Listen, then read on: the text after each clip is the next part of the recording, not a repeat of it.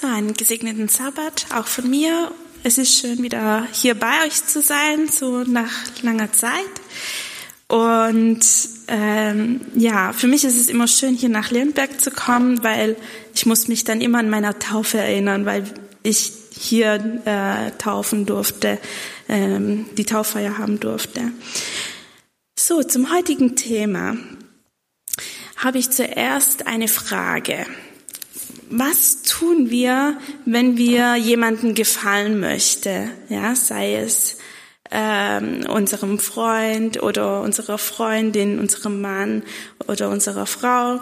Was tun wir, um zu gefallen?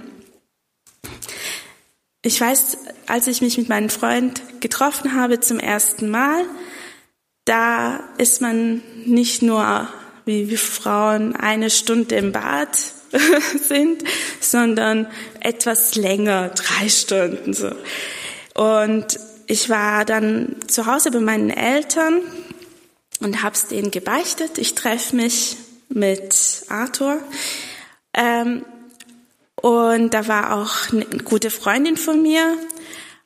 Und dann hat sie gesagt, oh, dann müssen deine Locken weg. Wir müssen hier Haare glätten und dich schön machen und so.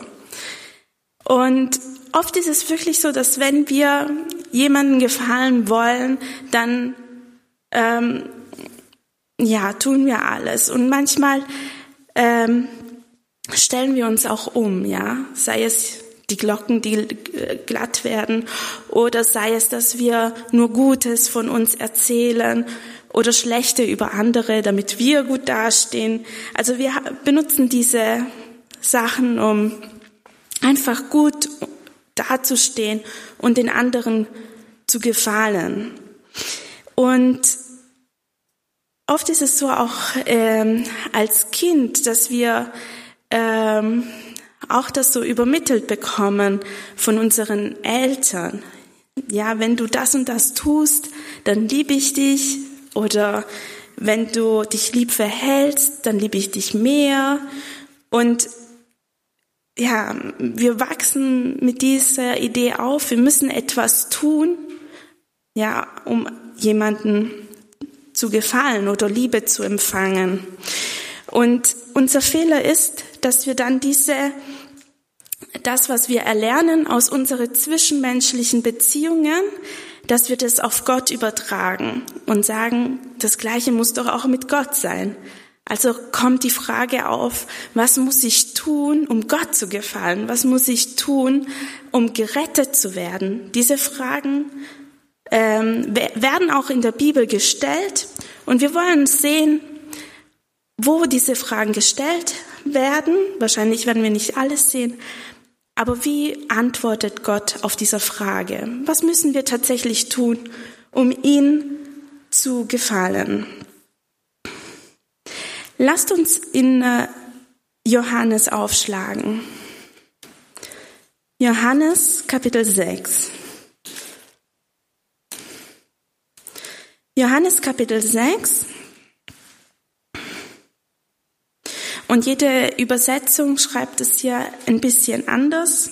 Ich habe hier die Schlachter und da steht, da sprachen sie zu ihm, was sollen wir tun, um die Werke Gottes zu wirken?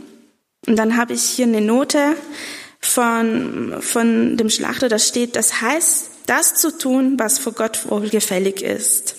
Also was, soll, was sollen wir tun, um Gott zu gefallen? Und Jesus antwortete, das ist das Werk Gottes, dass ihr an ihn glaubt, den er gesandt hat. Ist es so einfach? Um Gott zu gefallen, müssen wir an ihn glauben. Aber dann taucht wieder die Frage auf, was ist Glaube? Um ihm zu gefallen, muss ich an ihn glauben. Aber was ist Glauben? Es scheint vielleicht doch sehr einfach zu sein.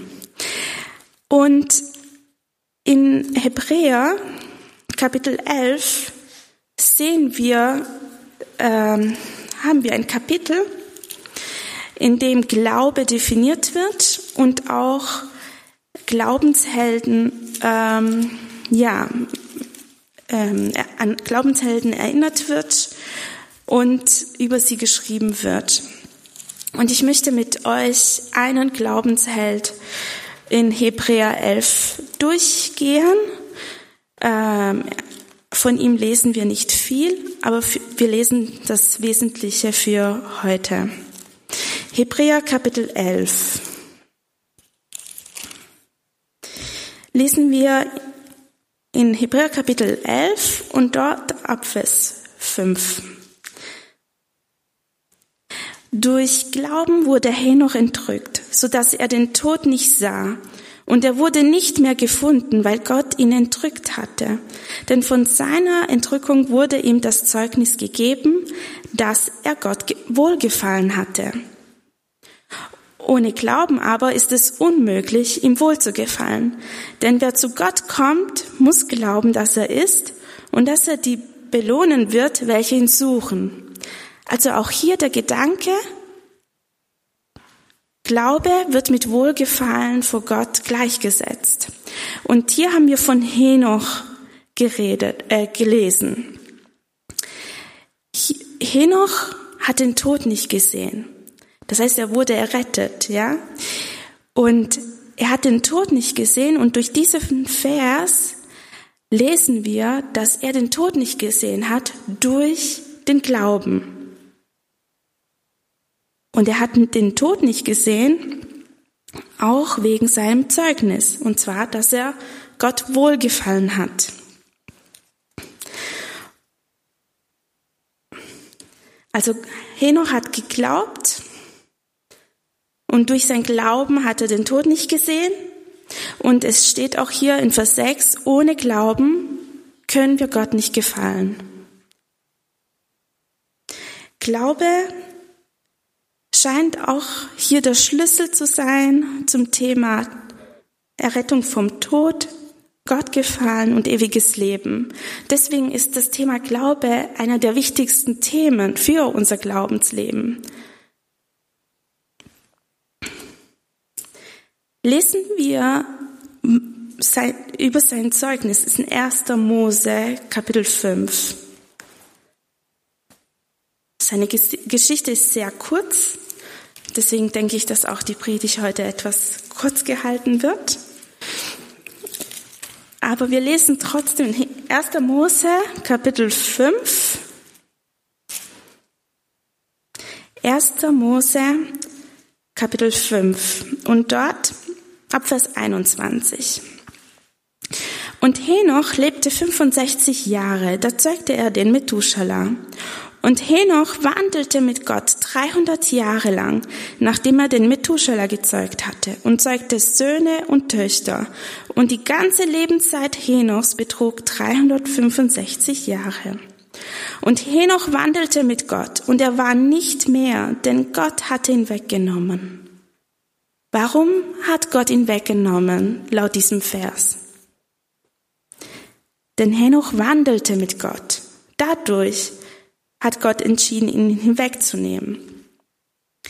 Also ist die Frage, wurde er gerettet, weil er glaubte oder wurde er gerettet, weil er mit Gott wandelte? Widersprechen sich hier die zwei Schreiber? Ich denke, das ist kein Widerspruch, sondern Glaube bedeutet, mit Gott zu wandeln. Und das werden wir gleich auch mit anderen Bibelabschnitten sehen. Wir haben denn noch ein Bibelvers oder Bibelabschnitt, der von Henoch spricht. Und das wollen wir auch lesen. Und zwar in Judas. Judas, das hat nur ein Kapitel. Dort Vers 14 und Vers 15. Beziehungsweise ab Vers 4, ja, Vers 14 und Vers 15. Judas Vers 14 und Vers 15. Von diesen hat aber auch Henoch, der siebte nach Adam, geweissagt, indem er sprach, siehe, der Herr ist gekommen mit seinen heiligen Zehntausenden, um Gericht zu halten über alle, und alle Gottlosen unter ihnen zu strafen wegen all ihrer gottlosen Taten, womit sie sich vergangen haben und wegen all der harten Worte, die gottlose Sünder gegen ihn geredet haben. Wir haben in diesen Versen wenige Informationen mehr über Henoch. Henoch, schon vor der Zeit von Noah, begann über das Gericht zu sprechen. Und auch da sehen wir, wie gnädig Gott ist. Er lässt niemanden unvorbereitet vor das Gericht. Schon viele Zeiten früher durfte Henoch vom Gericht prophezeien. Und genau. Und er spricht, dass dieser Gericht für die Gottlosen sein wird. Und Judas schreibt hier weiter und ähm, kommentiert diesen Vers. Lesen wir ab Vers 16. Das sind Unzufriedene, die mit ihrem Geschick hadern und dabei nach ihren Lüsten wandeln. Und ihr Mund redet übertriebene Worte, wenn sie aus Eigennutz ins Angesicht schmeicheln. Ihr aber, Geliebte, erinnert euch an die Worte, die im Voraus von den Aposteln unseren Herrn Jesus Christus gesprochen worden sind. Als sie euch sagten, in der letzten Zeit werden Spötter auftreten, die nach ihren eigenen gottlosen Lüsten wandeln. Das sind die, welche Trennungen verursachen, natürliche Menschen, die den Geist nicht haben. Ihr aber, Geliebte, erbaut euch auf euren allerheiligsten Glauben und betet im Heiligen Geist. Bewahrt euch selbst in der Liebe Gottes und hofft auf die Barmherzigkeit unseres Herrn Jesus Christus zum ewigen Leben. Wer sind diese Gottlosen, worüber Henoch Gericht gehalten hat? Hier steht geschrieben in Vers 16, dass sie nach ihren eigenen Lüsten wandeln. Es sind Menschen, die eigennützig sind, egoistisch denken und nicht nach dem anderen schauen. Und obwohl sie das tun, laut Vers 16, das hat mich sehr verwundert, als ich gestern nochmal diesen Vers für mich durchgelesen habe, obwohl sie das tun, was sie möchten, was ihren Ego äh, befriedigt, sind sie unzufrieden. Wir haben von Henoch gelesen ähm, in 1. Äh, Mose, Kapitel 5, dass er mit Gott wandelte. Hier lesen wir, dass es Menschen gab in seiner Zeit, die nach seinen Lüsten gewandelt sind. Und es scheint dass die Bibel eine ganz klare, einen ganz klaren Weg zeigt, wie man leben kann. Entweder man wandelt mit dem Geist oder man wandelt nach seinen Lüsten. Entweder man wandelt im Licht oder man wandelt in der Finsternis. Es gibt nichts, äh, was dazwischen liegt. Und Henoch hatte sich dazu entschieden, nicht nach seinen eigenen Lüsten zu wandeln, sondern nach, sondern mit Gott zu wandeln. Und was heißt mit Gott zu wandeln? In Galater 5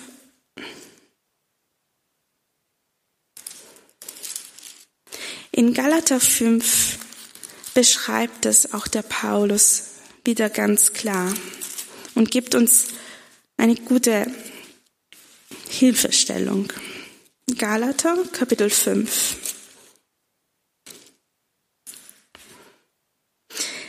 Erstmal Vers 16.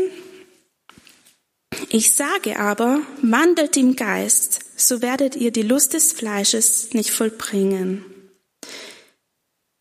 Und ab Vers 19, Galater 5 Vers 19.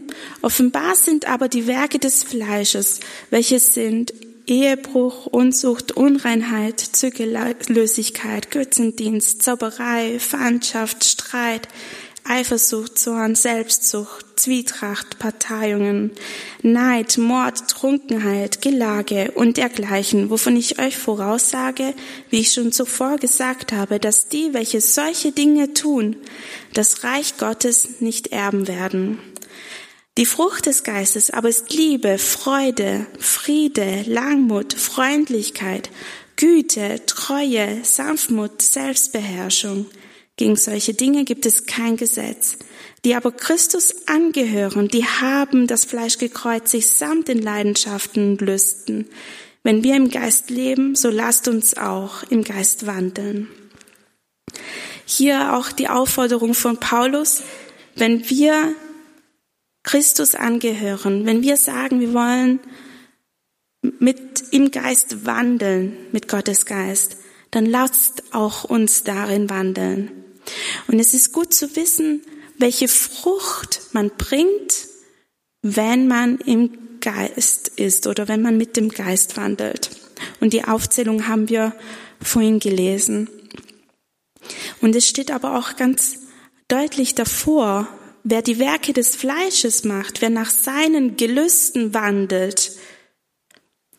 Und dann ähm, ehrt man Gottes Reich nicht. Also es ist ein ernstes Thema, wenn wir über, darüber reden, dass, wir, dass Henoch mit Gott wandelte. So wie Vers 24 steht, er hatte auch alle seine Leidenschaften von Gottes ähm, Thron gelegt und hat mit und ist mit Gott gewandelt. Er hat die Dinge getan, die hier beschrieben stehen unter dem Frucht des Geistes. Wichtig ist zu, auch zu lesen, dass das die Frucht des Geistes ist. Es ist nicht unsere Frucht. Wir können diese Dinge nicht alleine tun.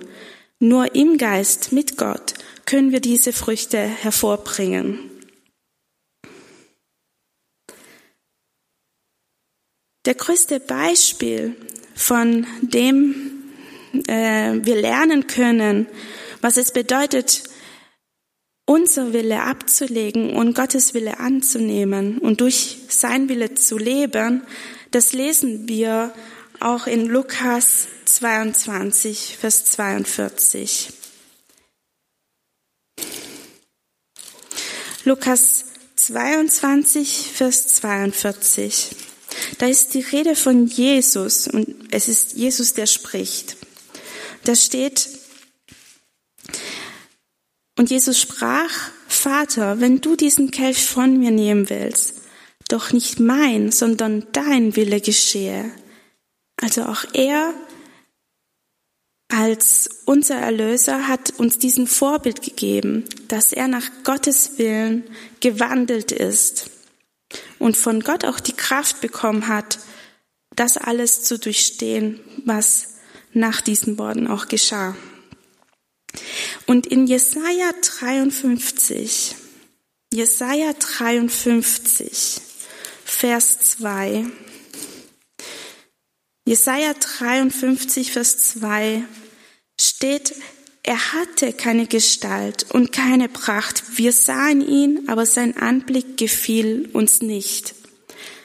Menschen, die Jesus erlebt haben und ihn gesehen haben, nicht jeder fand Jesus voller Schönheit, voller Pracht in dieser Zeit.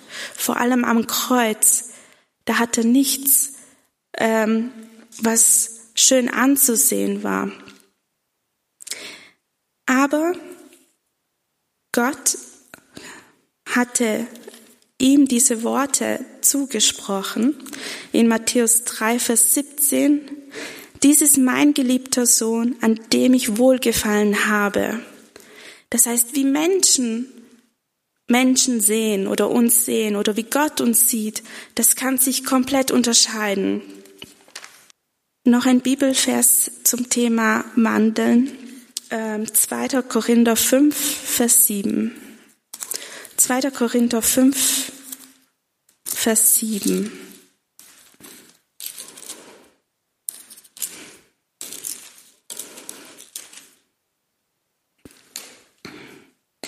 Denn wir wandeln im Glauben und nicht im Schauen. Und schon wieder kommen wir zurück auf das Thema Glaube, was im Hebräer 11 stand. Und wir wollen dort noch mal die, auch die Definition lesen von Glaube. Hebräer Kapitel 11.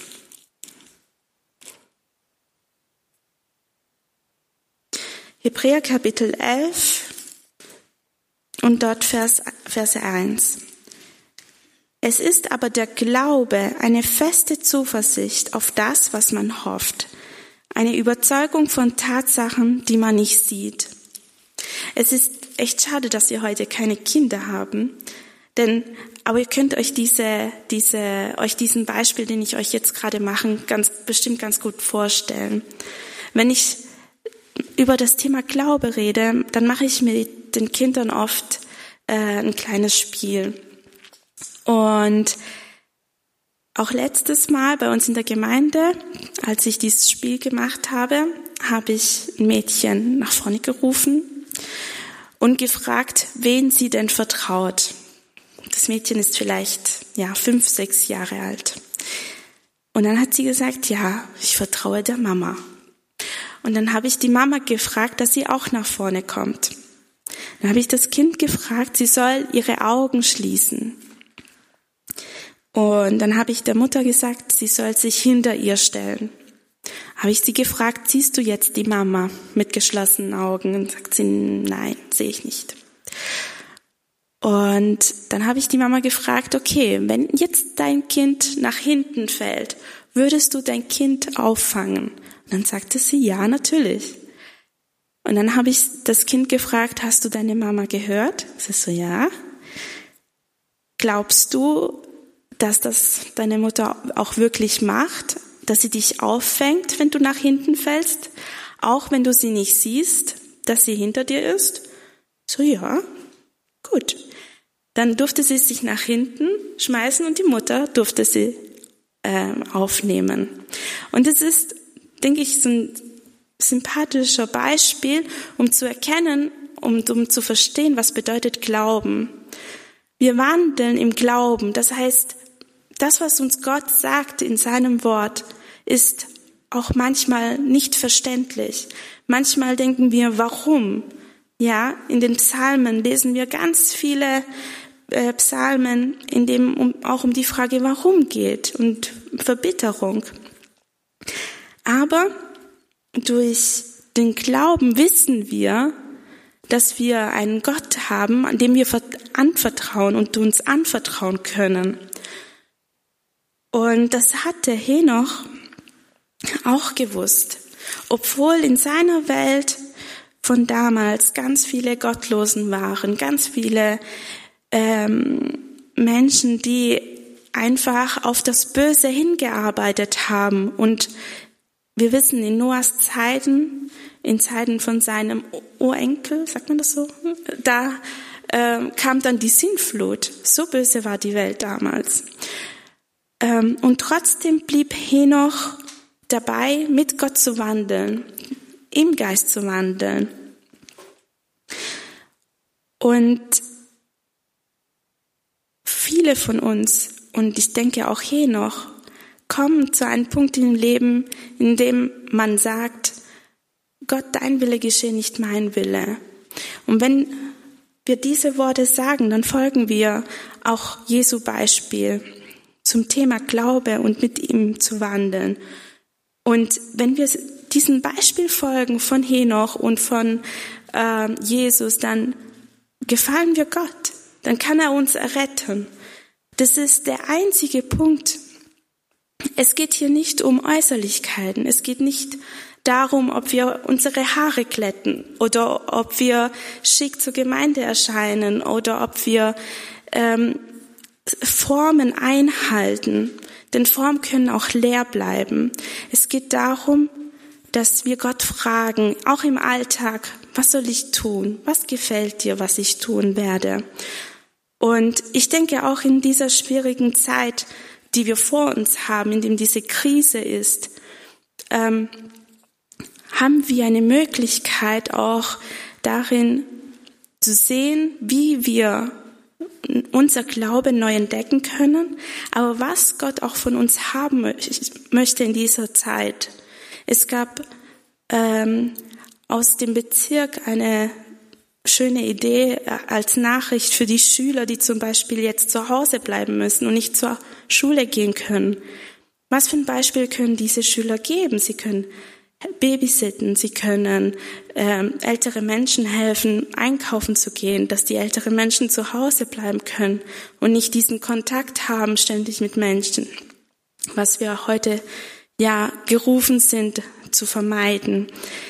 Wir sind auch aufgerufen, nicht Angst zu haben, sondern Gott zu vertrauen, dass er alles in der Hand hat und dass er die Weltgeschichte in der Hand hält, so wie wir das in diesem Quartal studieren. Ich habe gelesen in, in, Vorbereitung von dieser Predigt ähm, einen Satz, was mich sehr zum Nachdenken gebracht hat. Ähm, da stand, solange wir denken, dass Glaube mit für Wahrhalten gleichzusetzen ist, dann ist dieser Glaube wirkungslos. Natürlich hat auch Henoch geglaubt, wie hier steht, dass Gott ist. Aber was hat ihn für ihn bedeutet, dass Gott ist? Für ihn hat es bedeutet, dass er relevant, eine Relevanz hat für sein Leben. Und das ist die Einladung an euch und auch an mich, dass wir das Thema Glaube nochmal neu beleuchten und erkennen, dass an Gott zu glauben nicht nur bedeutet zu wissen, dass er da ist, dass wir einen Schöpfer haben, sondern zu wissen, jeden Schritt, den ich gehe, den gehe ich mit ihm. Ich frage nach seinem Rat und ich vertraue auf seinen Schutz. Gott segne uns in dieser Zeit. Amen. Wir möchten beten. Herr, ich möchte dir danken für dein Wort. Ich möchte dir danken, dass du uns lieb hast, dass wir nicht uns anstrengen müssen vor dir, um irgendwas, um irgendjemand zu sein, dass wir nicht sind, sondern dass du uns annimmst, so wie wir sind. Und ich möchte dich bitten, dass du uns begleitest in unserem Leben, dass du uns verstehen lässt, was Glaube wirklich bedeutet was es bedeutet, mit dir zu wandeln, Herr, und dass du uns Tag für Tag immer mehr zu dir ziehst, so dass wir mit dir tatsächlich wandeln können in unserem Alltag. Ich danke dir dafür. Amen.